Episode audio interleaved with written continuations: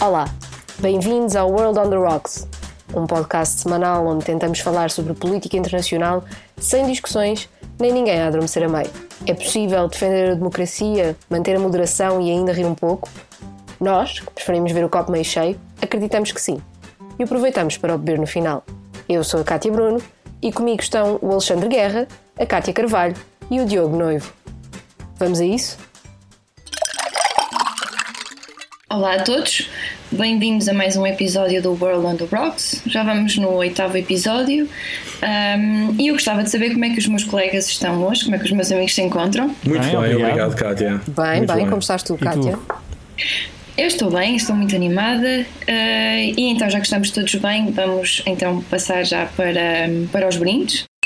E esta semana eu vou começar pelo Diogo. Diogo, a que é que tu brindas esta semana? Olha, brindo a um senhor chamado Gordon Liddy. Gordon Liddy tem uma história curiosa, foi agente do FBI, ascendeu na hierarquia ao ponto de entrar no círculo mais próximo de agentes do célebre J. Edgar Hoover. Deixou o FBI em 1962 e começou a trabalhar como advogado e, no, no âmbito dessas funções, coordenou também a campanha presidencial de Richard Nixon em 68, no estado de Nova York. Uma vez eleito Nixon, Liddy foi nomeado primeiro para o Departamento do Tesouro e depois para o próprio staff da Casa Branca, onde ganhou uma fama de ser pouco ortodoxo. Ele propunha assim umas soluções eh, nos limites daquilo que é a vida democrática e às vezes até ultrapassando flagrantemente esses eh, limites. E por isso, sem surpresa, ou foi uh, sem surpresa, quando em junho de 72 na sequência do assalto ao edifício Watergate uh, em Washington, o assalto ao Comitê Nacional do Partido Democrata, Liddy acabou por ser detido e veio demonstrar-se que ele era o cérebro desse assalto que, uh, como todos saberão, culminou com a demissão do presidente Nixon em 74. Liddy comprou, cumpriu uh, quatro anos e quatro meses de prisão efetiva e, ao sair da prisão, reinventou-se e tornou-se numa figura da cultura popular norte-americana, especialmente nos anos 70 e nos anos 80. Liddy entrou em conhecidas séries de televisão como Perry Mason, como MacGyver, como Miami Vice, entrou em filmes como O Compromisso de Honra com Samuel L. Jackson e com Tommy Lee Jones, uh, fez todos os programas de entrevista famosos uh, com o Howard Stern, com o Conan O'Brien e outros. Uh, participou num conjunto de séries de televisão e documentários de reconstituição do que foi Watergate e, portanto, Liddy, uh, ao bom estilo norte-americano, passou de vilão a figura uh, querida, recebida em casa dos norte-americanos através da, da, sobretudo da televisão. Liddy morreu agora, uh, 30 de março, uh, e era o último sobrevivente dos vários implicados uh, no caso Watergate.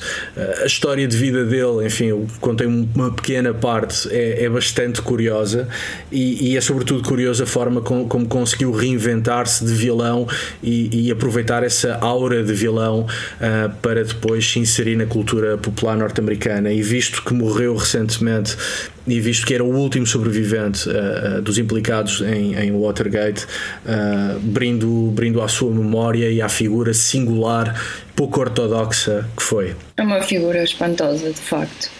Um, e tu, Kátia, a que é que tu brindas esta semana? Eu esta semana não, não brindo a figuras tão divertidas como, como a que o Diogo nos trouxe, infelizmente. Trago aqui um tema um bocadinho mais chato, mas uh, acho que, que é importante. Mas é um brinde. É um brinde, é um brinde, é, okay. porque acho que é uma coisa boa.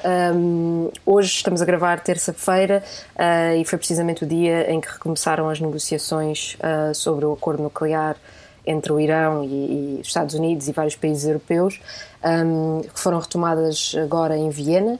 Uh, não temos ainda marcados encontros que envolvam diretamente diplomatas norte-americanos e diplomatas iranianos, mas temos as delegações de ambos os países presentes uh, e que se irão encontrar com os restantes um, membros do acordo, portanto, nomeadamente os europeus.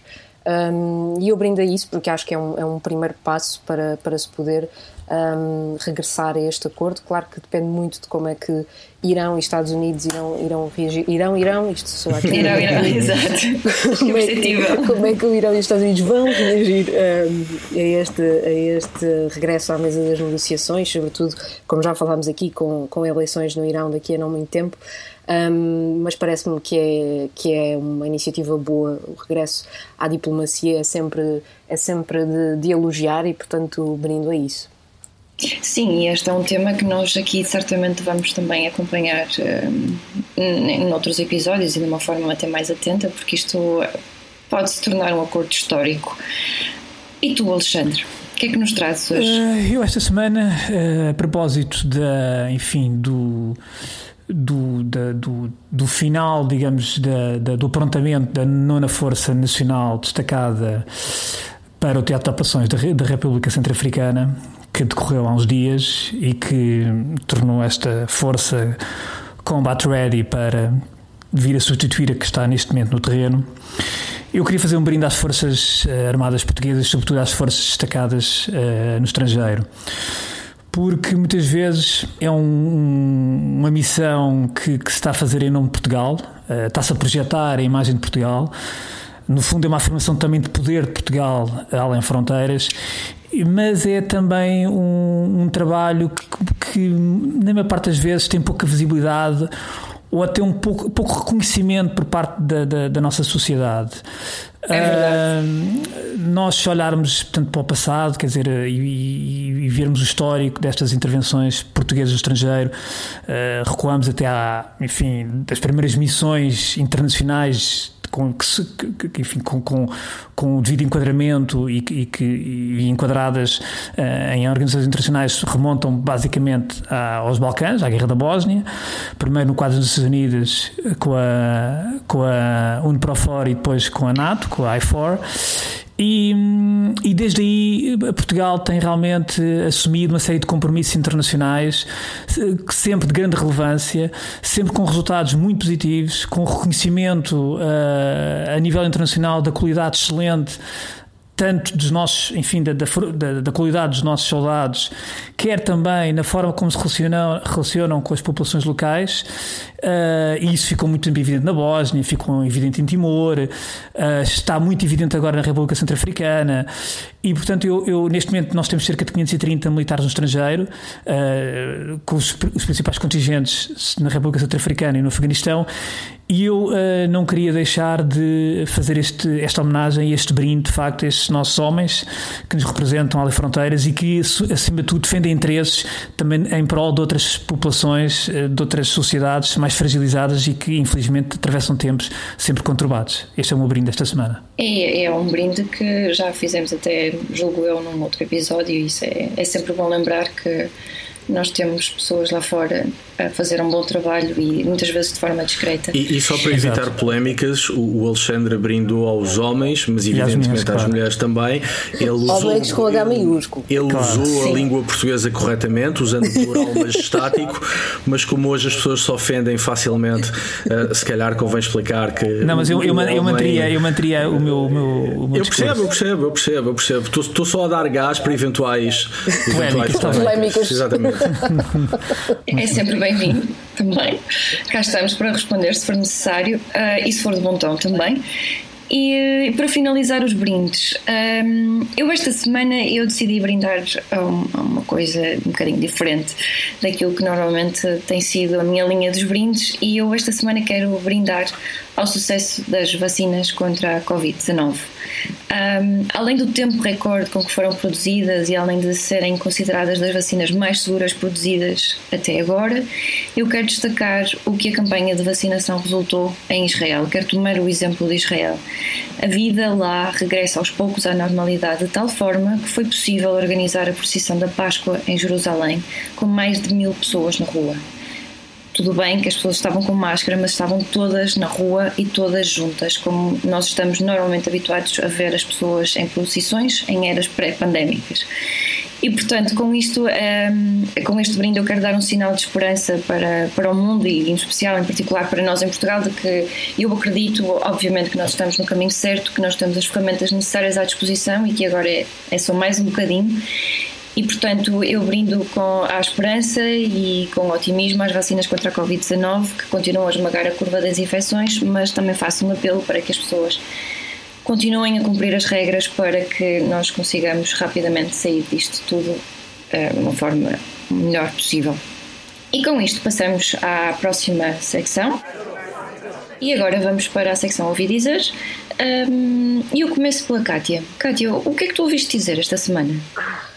Kátia, Kátia, Kátia, de Kátia para Kátia, esta semana ouvi dizer, falaste na precisão da Páscoa em Israel um, e, e, é aqui um ótimo gancho para, para falar daquilo que eu ouvi dizer que também aconteceu neste fim de semana de Páscoa um, mas na Irlanda do Norte. Um, como vocês sabem, sou um pouco, um pouco maluquinha sobre este tema e, e aquilo que se passou desde, desde, este, desde a noite de quinta-feira, em vésperas de Sexta-feira Santa até, até ontem, ontem noite de segunda-feira ainda, ainda houve uh, motins.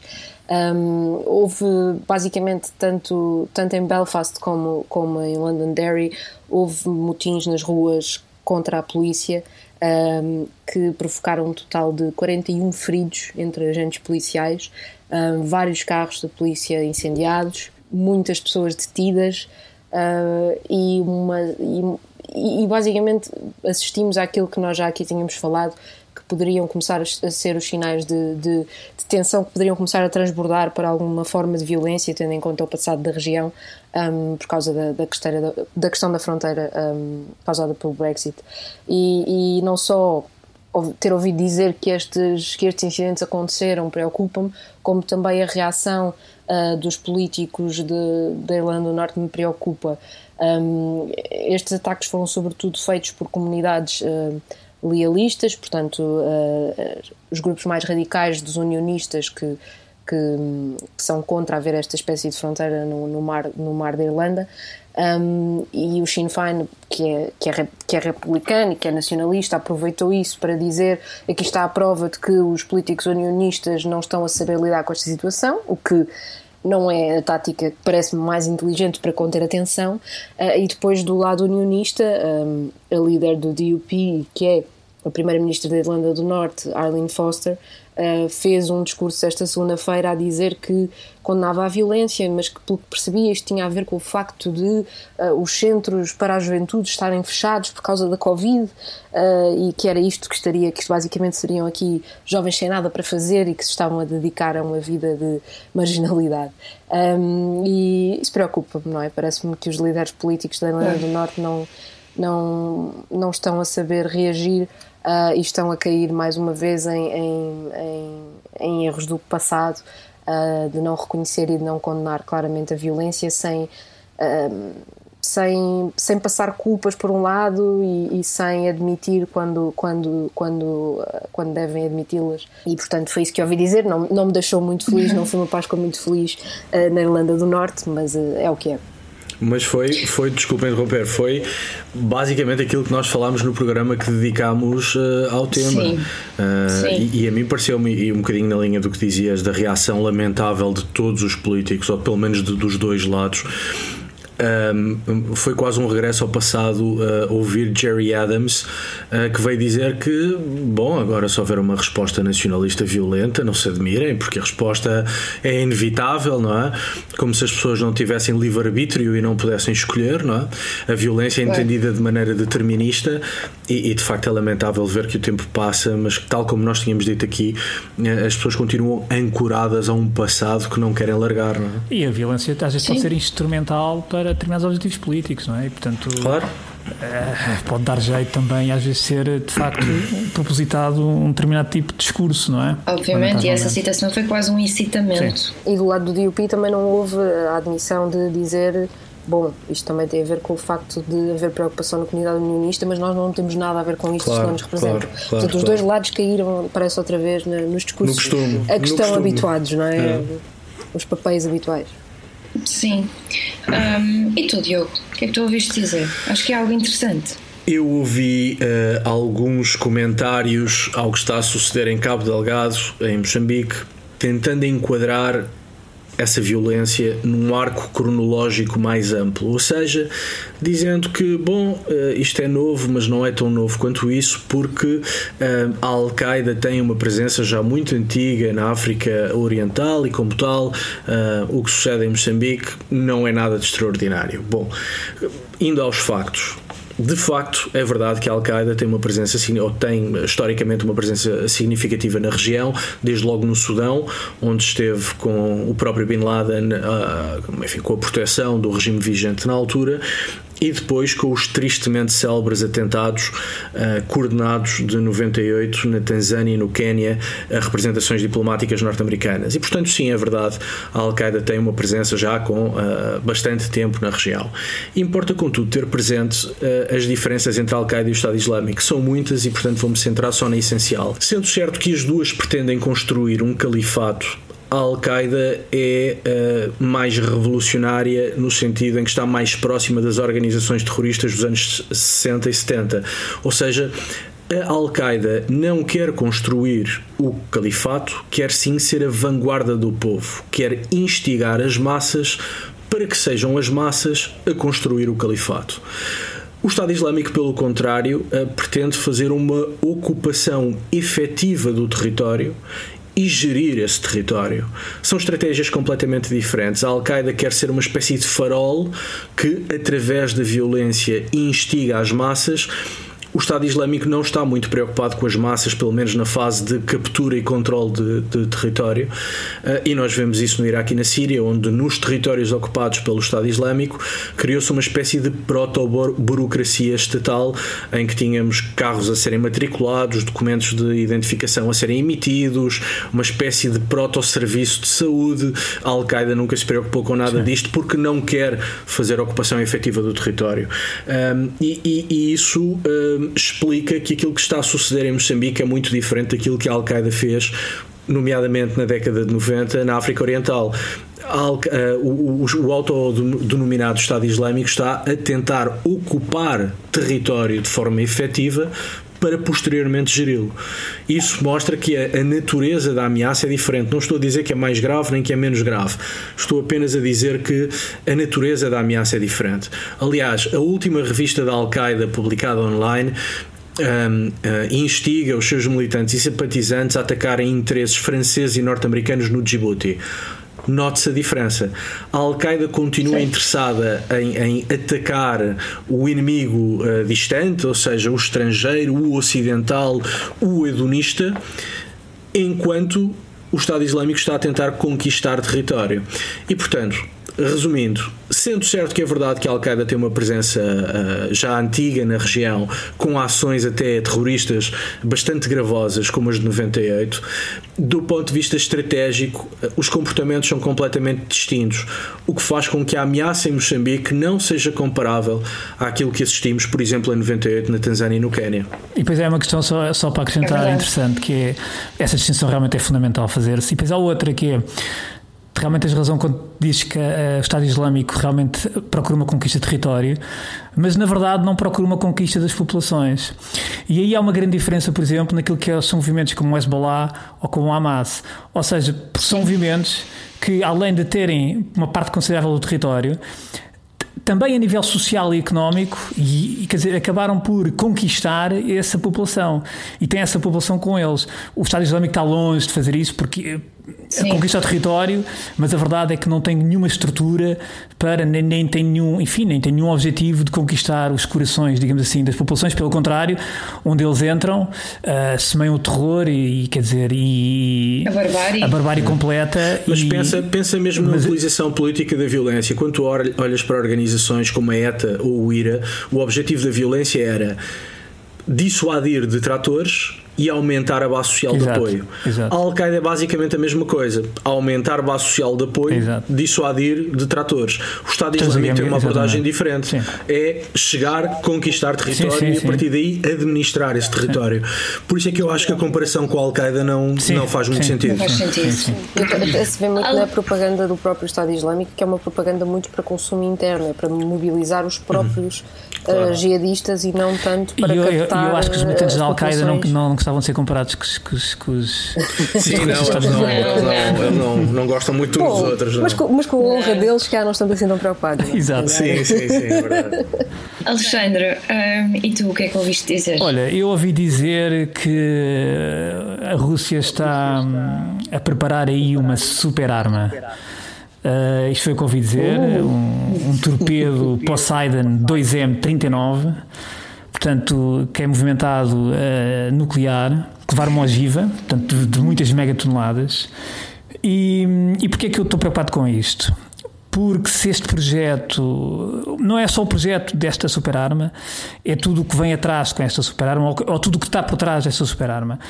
Se é verdade que esta superarma há uns meses era considerada, enfim, algo fantasiosa, ou pelo menos desvalorizada por alguns especialistas, na verdade, já havia membros da administração Trump, incluindo o Christopher Ford, que era na altura o secretário assistente de Estado para a Segurança e para a não proliferação, isto já em novembro, outubro, ele já avisava que esta arma tinha como objetivo inundar as cidades costeiras dos Estados Unidos com tsunami radioativo.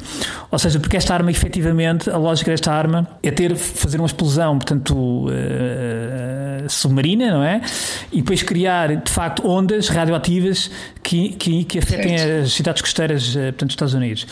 Ora, a verdade é que nos tempos mais recentes, um, vários especialistas de várias organizações internacionais, de vários institutos internacionais, começam a dar credibilidade a esta, esta, esta, esta, esta, esta arma, uh, e que sim. está enquadrada naquilo que neste momento tem sido a estratégia um, russa na, na, na, sua fronteira norte, portanto, que dá toda para, para o Mar Ártico.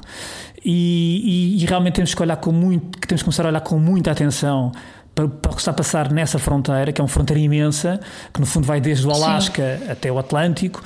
E, e, e, a verdade é que os Estados Unidos neste momento estão muito atentos, até pelo reforço que há neste momento já de, de, de meios militares, nomeadamente os bombardeiros B-1 na Noruega. Só que eu acho que a comunidade internacional ainda não, ainda não está desperta para, esse, para, esse, para, esse, para essa questão. Eu chamo a atenção a um, a um. A CNN fez uma reportagem excelente agora há dois ou três dias sobre essa matéria, que também passou um pouco despercebida, mas é dados a, eles recorreram a imagens novas, portanto, de, de, de, de satélite, em que permite-se comparar a evolução em poucos anos de algumas infraestruturas, algumas novas novas, outras que estão a ser recuperadas do tempo da Guerra Fria, e de certa maneira eu, eu dei, dei por mim a pensar um pouco que a Rússia está a ter uma, uma estratégia semelhante àquilo que a China está a fazer no Mar do Sul da China, que é exatamente o mesmo, ou seja, certo. ou aproveitando estruturas antigas, ou aproveitando alguns atóis para, para construir em cima desses atóis alguns equipamentos, algumas estruturas militares. A Rússia neste momento está a fazer o mesmo na, na, na toda a sua zona costeira, uh, tanto norte para o Ártico, uh, embora ali a questão territorial do território possa, possa ser menos polémico, porque muito aquele território realmente é russo, mas a verdade é que está, e até com, o próprio gelo que, está, que vai acontecendo com a, com a, com a camada portanto, polar ártica, uh, e com a abertura da, da, da, famosa rota do norte, portanto, que liga diretamente à zona do Alasca ao Atlântico, uh, que interessa, ao, e que interessa muito aos russos, portanto, e se essa rota estiver aberta durante todo o ano, será de facto uma revolução a nível comercial e não só. Certo. Uh, Sim, mas, basta vermos o que, desculpa interromper só, só para dizer que basta vermos o que aconteceu agora com o canal do Suez, exatamente, se, esta rota, se esta rota já estivesse totalmente em funcionamento. Não, exatamente, e é preciso ver que em janeiro eles conseguiram realmente atravessar, os russos Rússia conseguiram atravessar essa, fazer essa rota em pleno inverno, uh, precisamente também pelo, pela pelas alterações climáticas que permitem um maior gelo e permitem uma, enfim, os especialistas saberão isso melhor do que eu, uh, quebrar esse gelo, mas é importante realmente perder um, pouco, temos temos atenção ao que está, ao que está a acontecer nessa, nessa zona. E, e já para não falar, isso ficará também para outros episódios, já para não falar o, as movimentações militares que têm estado a ocorrer na, na, na fronteira com a Ucrânia, Ucrânia, exatamente, e que apesar de Moscou já ter vindo dizer que não, que é tudo, é tudo pacífico, não há aqui nenhuma intenção, mas eu, eu por acaso lembro-me o que é que aconteceu um ou dois meses, algumas semanas antes da, da, da anexação da Crimeia e depois da, da, da, região de Donbass, e o discurso foi exatamente o mesmo. Houve movimentações e na altura também o Kremlin dizia: não, não há problema, estamos aqui só para, para exercícios militares, sem qualquer problema, portanto não se preocupem. Somos pequenos homens verdes. Nós, Exato. Exato. Portanto, Nós vamos manter-nos atentos um, a esta muita questão, atenção, certamente. Sim, sim. sim. E agora, para finalizar esta secção, eu uh, vou dizer muito rapidamente o que é que eu ouvi dizer. Aquilo que eu ouvi dizer foi que três jovens estudantes espanholas forçaram, eh, entre aspas, claro, a Comissão Europeia a alterar um documento que associava refugiados a terrorismo. Este é um tema sensível, ou seja, esta associação é, é, é muito sensível, é, é, é uma coisa muito, é um tema muito delicado e é também muitas vezes mal comunicado e discutido na comunicação social. Embora exista de facto a possibilidade, no meio da multidão de refugiados que tenta chegar à Europa, se misturarem terroristas que não têm como propósito salvar a sua vida, a realidade é que os refugiados vivem situações dramáticas, passaram por tortura, perseguição, perdas irreparáveis, passaram por coisas inenarráveis que os levam ao ponto de deixarem tudo aquilo que define a sua vida e a sua identidade para trás. E na fuga, estas pessoas arriscam a sua vida para tentar procurar paz para si, para os seus e também para o seu futuro. Portanto, associar estas pessoas que são vítimas de guerras, de conflitos, violência, a terroristas é despê-las de toda a humanidade e solidariedade que lhes é devida. E a frase que estas estudantes não acharam muita piada é esta. A União Europeia não só enfrenta o dilema de lidar com eles, os refugiados, entre parênteses, mas também é alvo de vários ataques terroristas. E, portanto, perante esta frase, as estudantes entenderam que isto podia incitar ao ódio e pediram a alteração do texto. Para surpresa delas e para minha também, confesso, o seu pedido foi aceito rapidamente e agora pode-se ler. A UE vê-se perante o desafio de encontrar formas de cuidar dessas pessoas, entre parênteses, os refugiados, garantir o seu bem-estar e respeitar os direitos humanos. E não só o texto foi alterado, ou seja, a frase foi alterada, como também foi alterado hum, nas 24 línguas em que este texto estava escrito. Portanto, este me ouvi dizer é também uma forma, é quase como que um brinde e foi uma coisa que eu gostei muito de, de ouvir dizer. E com isto, vamos já sem demoras passar à próxima secção, a próxima secção é o Cartas na Mesa e hoje trazemos um tema uh, para, para a mesa, trazemos o Brasil. O Brasil é atualmente um país que tem os piores números relativos à Covid, uh, que isto é resultado de uma liderança que é desconfiada da ciência, preocupada com caças às bruxas e populista de direita e que também tinha em Donald Trump, e se calhar ainda tem, muito possivelmente, um ídolo.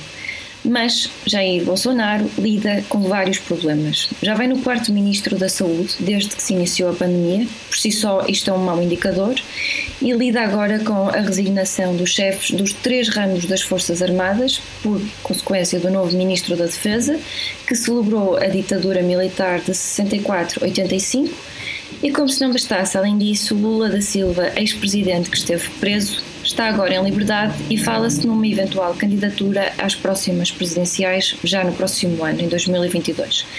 Por estas razões, o Brasil parece um tema certo para um cartas na mesa e eu começo por lançar uma pergunta que é qual é o potencial que esta situação tem para correr mal para Bolsonaro ou então para o Brasil em geral? Quem é que quer responder primeiro? Então, quem é que é especialista em política brasileira? Olha, eu só para, só para acrescentar aqui dos, um dos números que a, que a Kátia dizia, já agora, só para, para, para tornar isto ainda mais divertido, em dois anos e tal, o Bolsonaro já admitiu 16 ministros, portanto, eh, além dos quatro, enfim, onde estão os quatro ministros da saúde, portanto podemos ver bem aqui o calibre da coisa, não é? O, o governo, a dimensão da coisa. É um governo estável, portanto. É uma coisa muito estável, não é? Deve ser o trabalho mais, um dos trabalhos mais precários do Brasil é ser ministro no governo Bolsonaro, não é? Porque, enfim. Mas eu, eu, eu é só, pegando, pegando, aqui só na pergunta da Cátia, eu aliás reformulo, reformulo essa pergunta, porque eu também dei por mim a pensar. Quer dizer, a grande questão que eu, quando, quando olho para o Brasil hoje em dia, o que eu penso realmente é é possível que o Brasil volte a ter uh, uma ameaça de golpe de Estado militar como teve no passado?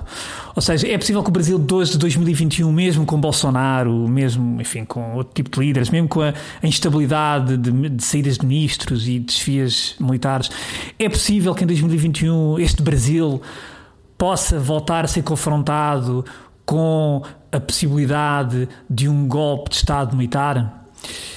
É assim, é, isso me permite, eu acho que isso é uma questão que se calhar interessa ao Bolsonaro, dado que ele está a tentar recolher apoio militar. Sim, mas eu, eu acho, mas sim, eu acho que. Sim, ou seja, porque eu no fundo aquilo que pode, o que pode, ou seja, o que pode ameaçar de facto a, a democracia brasileira, sendo tendo as suas fragilidades, obviamente, como todas têm, mas é que realmente o próprio sistema seja colocado em causa através de um golpe militar, quer dizer, que é, digamos, é a forma mais extrema de fazer uma transição de poder, não é?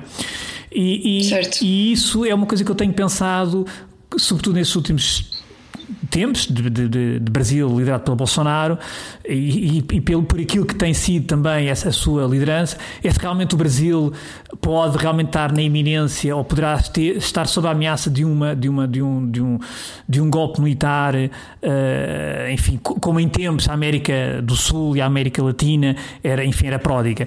E eu tinha algumas e dúvidas. O próprio, e o próprio Brasil, entre, entre 64 Brasil, e 64. Eu, eu próprio tinha algumas dúvidas até há uns dias precisamente até a admissão destes três chefes militares. E se eu tinha dúvidas até há uns dias, deixei de ter dúvidas com esta admissão destes militares. E eu acho que não, é a minha resposta. Eu acho que não. Acho que o Brasil não corre esse risco.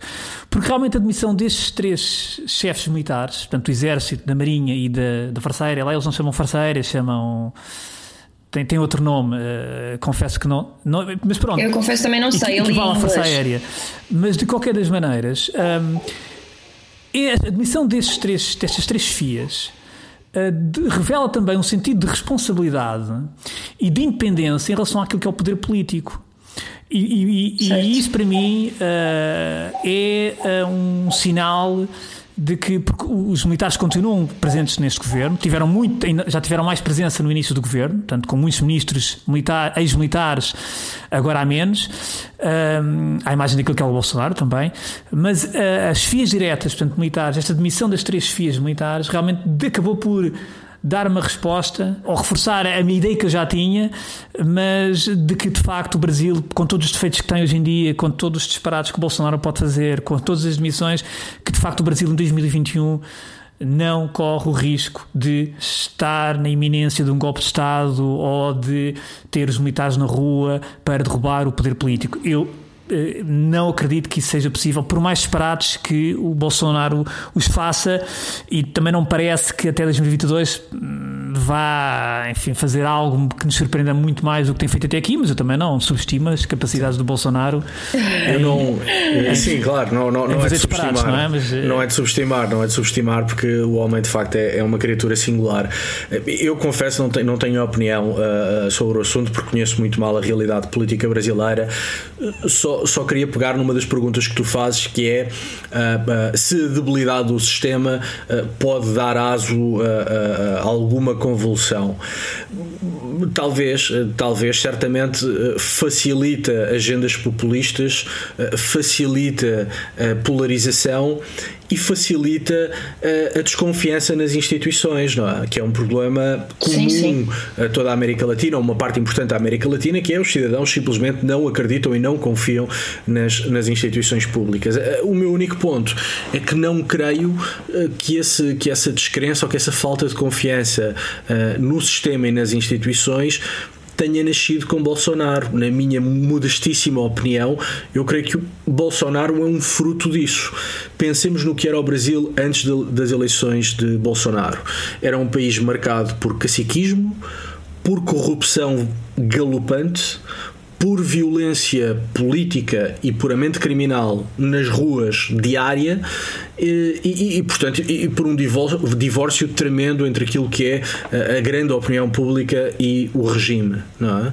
E portanto, certo. eu creio que Bolsonaro já é um fruto uh, dessa, dessa debilidade do sistema e desses males do sistema que não nasceram com Bolsonaro, porventura terão sido agravados, porventura Bolsonaro terá criado outros.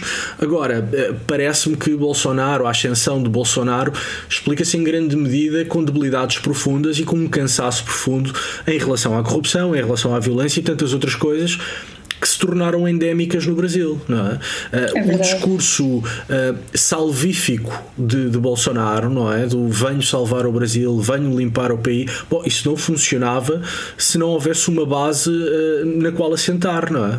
E essa base existe e existia. E portanto a explicação, creio eu, da ascensão do Bolsonaro também se deve a isso. Uhum. Uhum.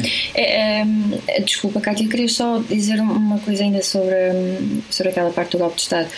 Eu também não creio que, que vá haver um golpe de Estado. Uh, Parece-me demasiado longe, um, uma realidade demasiado longe de acontecer, mas eu acho que o, o Bolsonaro pode estar a querer fazer ou pelo menos a querer lançar caminho para consolidar ainda mais a sua posição no poder e, e tentar minar um, todos os outros candidatos para as próximas eleições. Um, acho que isso sim, isso é bastante provável de acontecer, mas diz, Cátia, por favor. Não, o que eu ia dizer até, até encaixa bem com o que estás a dizer. Parece-me que esta questão com, com os militares, a imprensa brasileira escreveu ao longo desta semana que estas demissões surgiram precisamente porque Uh, muitos dos generais estariam a ser pressionados por Bolsonaro para para se mostrarem mais, uh, eh, um, para darem mais apoio à estratégia do presidente e como eles estavam a recusar a fazê-lo, havia aqui esta tensão. Um, e, e, Bolsonaro, o seu governo, uh, foi composto por uma série de correntes, de, inicialmente, e que depois foram sendo perpetuadas, outras, outras retiradas, mas que está aqui em grande mudança, que era por um lado os militares, que agora vemos que são uma força que se calhar não estão assim tão com Bolsonaro como, como Bolsonaro uh, antecipava ao início, ou achava. Temos, tivemos também dia 30, creio eu, a admissão de Ernesto Araújo, Ministro dos Negócios Estrangeiros, Sim. o que é muito interessante porque Ernesto Araújo é, é um conhecido uh, discípulo de Olavo Carvalho, que é o grande ideólogo um, de, do pensamento político de Bolsonaro, se é que há ali uma grande estrutura ideológica, mas a haver seria a, a de Olavo de Carvalho, uh, e ele foi agora afastado um, pelo próprio Presidente, e portanto isto está aqui em transformação e eu acho que pode ter muito a ver, por um lado, com isto que a Cátia dizia, com uh, a tentativa de Bolsonaro de consolidar o poder em si e não estar preso nem dependente a determinados grupos uh, dentro do governo, mas eu acho que há outra dimensão um, que também pode ter aqui influência. É que, como dizia o Diogo, uh, os problemas do Brasil são endémicos e não desapareceram. Uh, a fragmentação do Congresso e o poder de determinados partidos dentro do Congresso e a, o facto de ser preciso negociar e essa negociação ser muitas vezes confundida com troca de favores um, dentro do Congresso uh, e do Congresso com a presidência faz com que nós estejamos aqui numa situação em que, na verdade, se olharmos para uh, os anos que já temos de presidência Bolsonaro, não houve nenhuma reforma estrutural de nada, não houve nenhuma uh, grande uh, política alterada. Porquê? Porque Bolsonaro e o Congresso não, não conseguem negociar. Não é? Há uma paralisação total, há uma fragmentação total. Um, e eu li hoje um artigo da, da revista Piauí que dizia uma coisa muito interessante. O artigo chamava-se Pacto. E o artigo dizia Uh, basicamente sustentava que todas estas mudanças que nós estamos a ver no governo de Bolsonaro têm muito mais a ver com cedências, por um lado, que Bolsonaro tem de fazer para continuar a manter-se com apoio de determinados partidos e, por outro, para reforçar o seu próprio poder. Mas que o objetivo é sempre um, é garantir a reeleição uhum. e garantir que essa reeleição é feita apenas um, contra Lula e contra mais nenhum candidato. E agora aqui introduziu o elemento Lula é, para. tiraste, tiraste para, a minha questão. Para, para agitar as águas. O Lula, o Lula que teve muito, foi muito falado esta semana cá em Portugal. Sim. Ele foi falado cá em Portugal e as últimas sondagens uh, dizem que ele está à frente do Bolsonaro. Pelo menos empate técnico. Pelo menos empate técnico. Sim, as sondagens mais recentes davam empate técnico. Quer dizer, davam um ponto à ah. frente, mas é empate técnico. Sim, sim. Sim, sim, mas depois se fosse a segunda volta, sim, segunda volta sim, uma ganhava, grande sim. margem. E, e esse, e, portanto... esse, empate técnico faz-me responder a uma, a uma pergunta que a Cátia Carvalho colocou logo ao início, que é se esta circunstância é má para Bolsonaro ou má para o Brasil. Bom, olhando para o empate técnico, é mau para o Brasil. quando, quando um, um, país uh, tem, tem de escolher entre. Bom, isto é altamente polémico, então aqui em Portugal é hiper polémico, mas, mas quando as opções reais, tangíveis, viáveis do ponto de vista eleitoral uh, são, por um lado, Bolsonaro e por outro, uh, Lula da Silva, pois não me parece que o Brasil vá beneficiar muito do seu futuro. Embora eu também aqui só, só dizer uma coisa, diz isto, Cátia. Não, só ia, só ia pôr mais lenha. Não, eu só queria referir que o Lula, o Lula só, só uma parte, o Lula é, não, não, não, não vou ter aqui qualquer consideração sobre, enfim, sobre aquilo que penso sobre o Lula, mas há um mas mérito não, que tem que se, há um mérito tem que se reconhecer que foi enquanto foi presidente, de facto houve ali uma, uma sobretudo ao nível social, em algumas, enfim, em algumas camadas mais baixas do Brasil, houve, sentiu-se alguma melhoria naquilo que foi talvez o combate a algumas desigualdades. Embora. Oh, Alexandre, eu não vou dar exemplos porque não quero tornar a coisa polémica, mas se tu reparares, há um conjunto de regimes Sim. cuja lisura e cuja legitimidade democrática é nula, mas que em algum momento da sua vigência sim, sim, contribuíram, por exemplo, para o aparecimento de uma classe média. Nós na Europa temos vários regimes desses que, do ponto de vista democrático, eram insustentáveis, uh, careciam de legitimidade democrática, mas que, por razões várias, abertura a capitais estrangeiros, atração de, de investimento direto estrangeiro, fortalecimento da, da indústria do turismo, conseguiram criar uma, uma classe média e, e aumentar muito aquilo que é o consumo. Uh, portanto, uh, sem tirar mérito a Lula, uh, creio também que, sendo certo que há, houve essa recuperação notável de gente que estava abandonada no Brasil, também não acho que isso seja um mérito singular, porque de resto, insisto, na Europa temos vários regimes, ou tivemos, uh, pouco recomendáveis que tiveram méritos iguais. Sim, é? mas eu aqui até, até, até, ou seja, o Brasil, uh, os, alguns indicadores, não, não, não começou antes de Lula, de facto melhoraram substancialmente durante vários anos.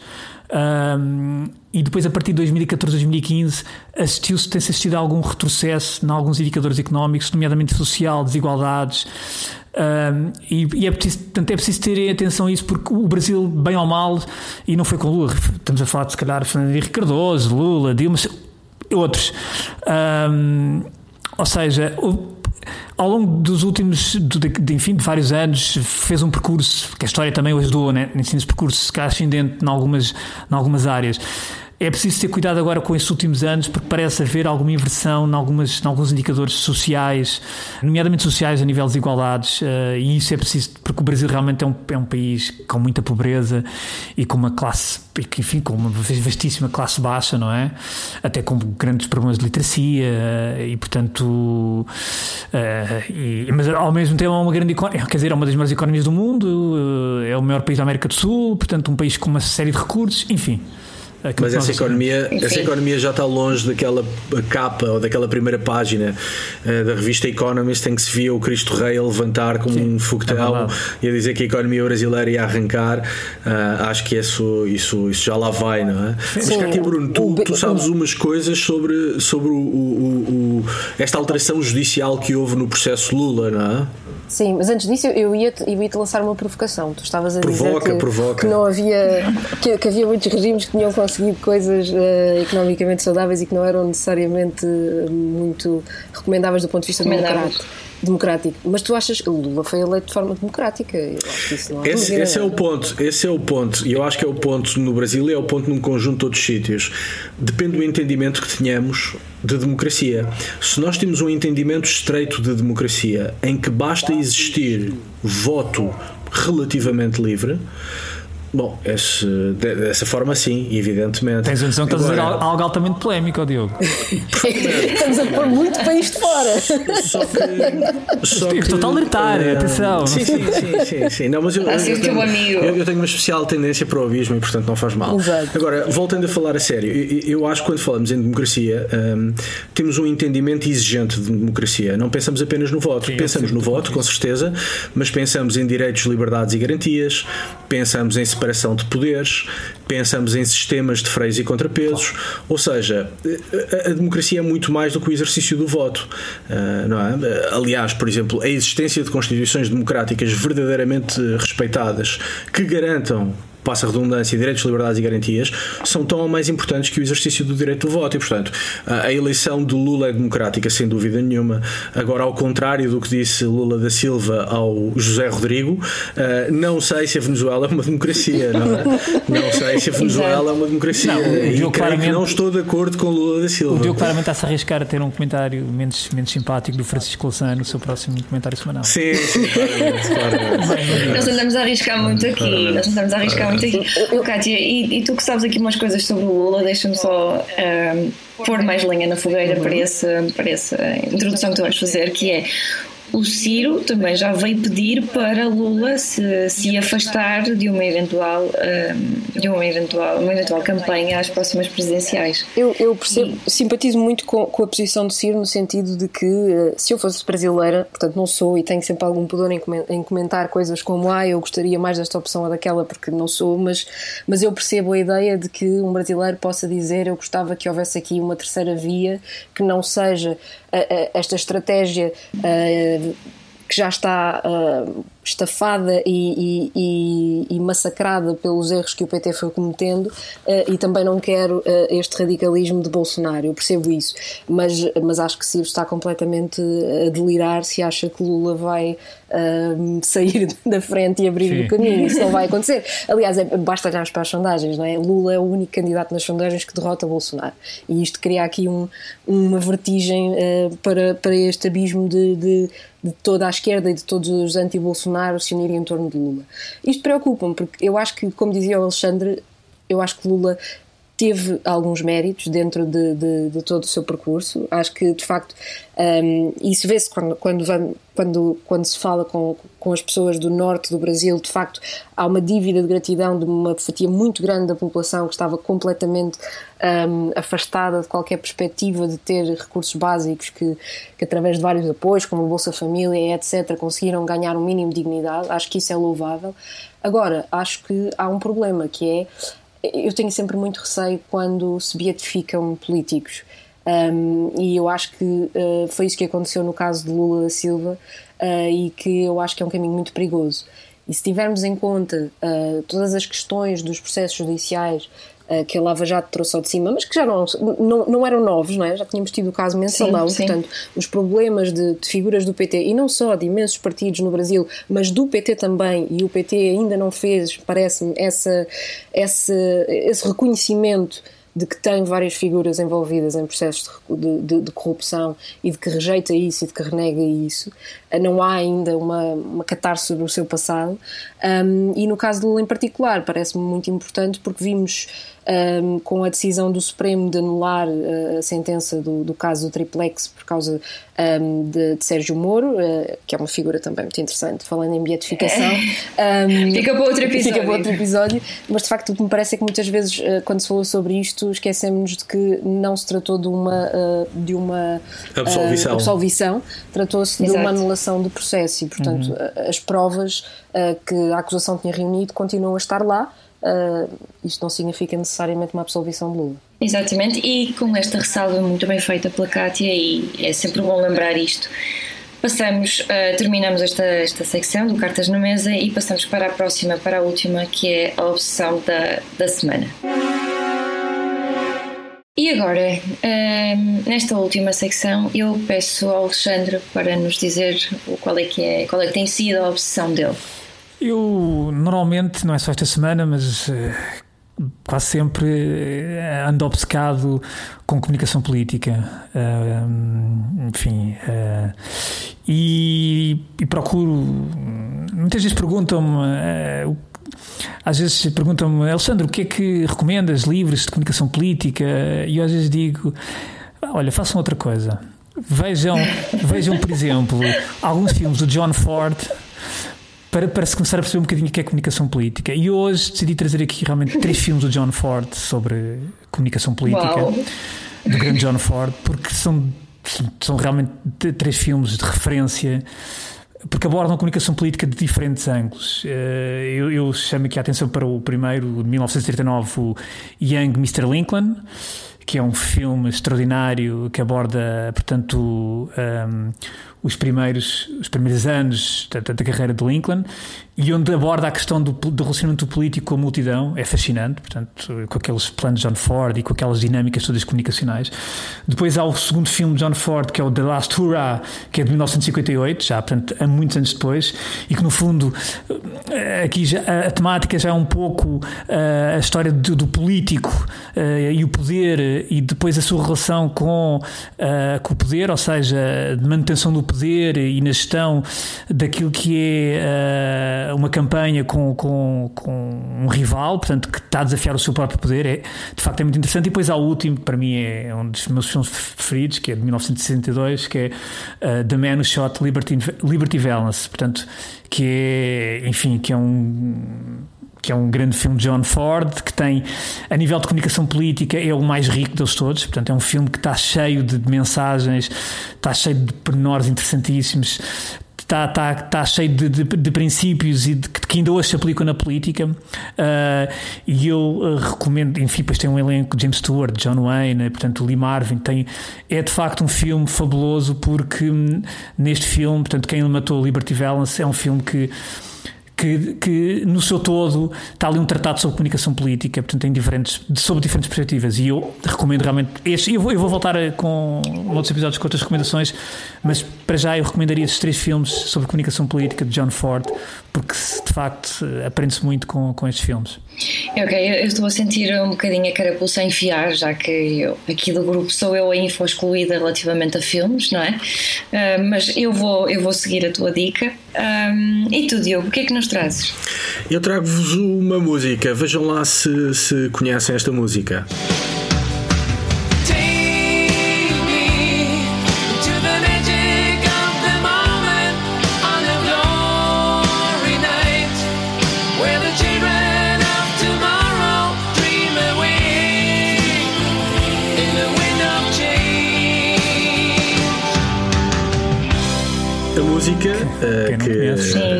que, que, vos será familiar.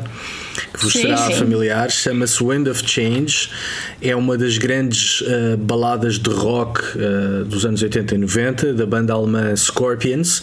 Um, a música é de 90, foi lançada em 90, vendeu mais de 14 milhões de cópias, isto o single, não o álbum, só uhum. o single. Um, e, e, de facto é uma das uh, baladas mais conhecidas, não só desta banda, mas deste, desta época dos anos 80 90. 90, 90, 90. Sim, sim. Já, a música é de 90, mas ainda tem aquele espírito de segunda metade ah, dos 80, claro, sabes? Claro, aquele, aquele som meloso ainda é 80. E tem uma outra particularidade: é que a música foi escrita pela CIA. Essa, pelo menos, é a convicção do jornalista Patrick eh, Radden Keefe, que é jornalista na revista New Yorker e autor de um livro uh, que já recomendámos aqui, aliás, foi a Cathy Bruno, o livro Say Nothing, sobre o terrorismo uh, do IRA na Irlanda. E, portanto, de maneira muito resumida, este jornalista tem uma fonte da CIA que, em 2011, lhe disse que. Um, a música Wind of Change foi uma operação psicológica da CIA para minar a União Soviética por dentro Epá, e instigar, é instigar na, na, na, enfim, na população uh, russa as ânsias por abertura e por liberalização política. Um, o, o, jornalista fez um podcast que se chama precisamente Wind of Change e que é a minha recomendação esta semana. Ele no podcast conta todo o processo de investigação jornalística, o podcast conta com algumas entrevistas às suas fontes, umas sobre anonimato, outras com o nome real, e tudo muito bem enquadrado uh, na época histórica.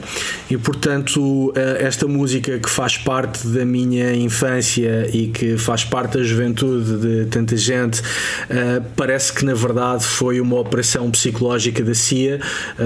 não, não imito a minha opinião, deixo que ouçam primeiro o podcast porque, porque de facto o podcast é, é além do trabalho de investigação estar bem feito, uh, o, o, este jornalista, o Patrick Radden Keefe, tem o talento de saber contar histórias e, e, e, de facto a história está muito bem contada nos episódios do podcast Wind of Change e portanto a minha recomendação esta semana é essa. É excelente, eu não conhecia essa história. Muito bem, espetacular. E olha, se foi uma operação da CIA, eles conseguiram, porque em dezembro de 91 o Gorbachev anunciava o fim da União Soviética. Essa é portanto, parte, eu não quero contar muito do Natal, podcast, eu não quero contar muito, mas... Não sejas spoiler mas a música Wind of Change acabou por ser um dos hinos da queda do muro de Berlim. Então, claro, exatamente.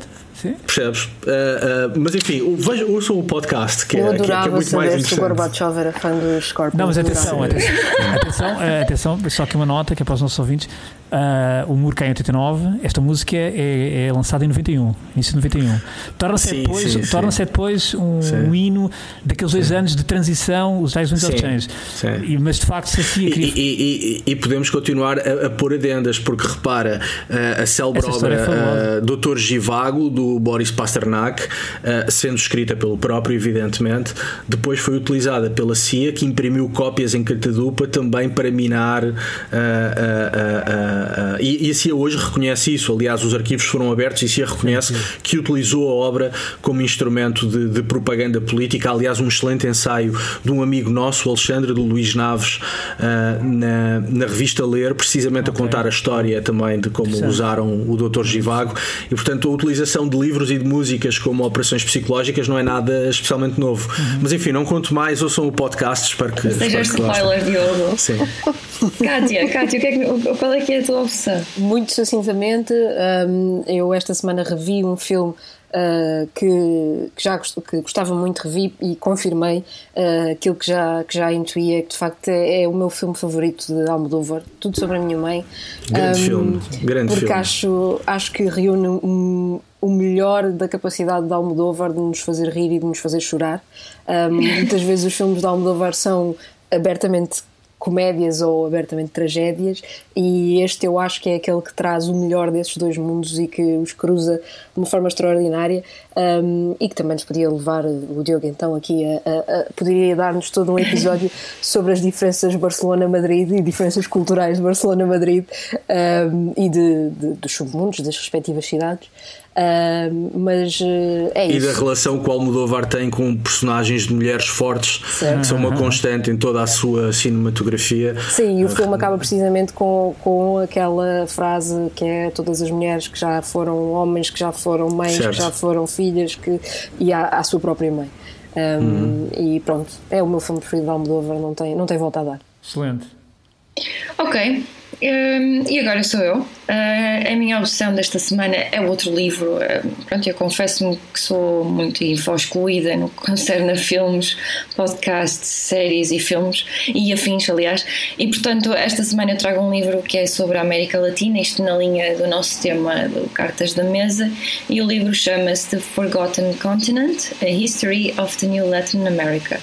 O autor Michael Reed faz uma avaliação histórica dos fatores sociais, políticos e económicos da região e lança também pistas para o futuro. E, portanto, este é um bom livro para perceber as forças que, que moldaram o presente e que estão agora a moldar o futuro da América Latina. E pronto, e com isto foi mais um episódio do World on the Rocks e espero ver-vos na próxima semana. Até lá. Adeus, Até lá. Adeus abraços. Agora acabamos a assobiar o Wind of Change todos. não, não, porque se for, se for verdade é subversivo. Portanto, é verdade, é verdade, é verdade. É melhor não, é melhor não. Ficamos por aqui. Até para a semana. Até para a semana.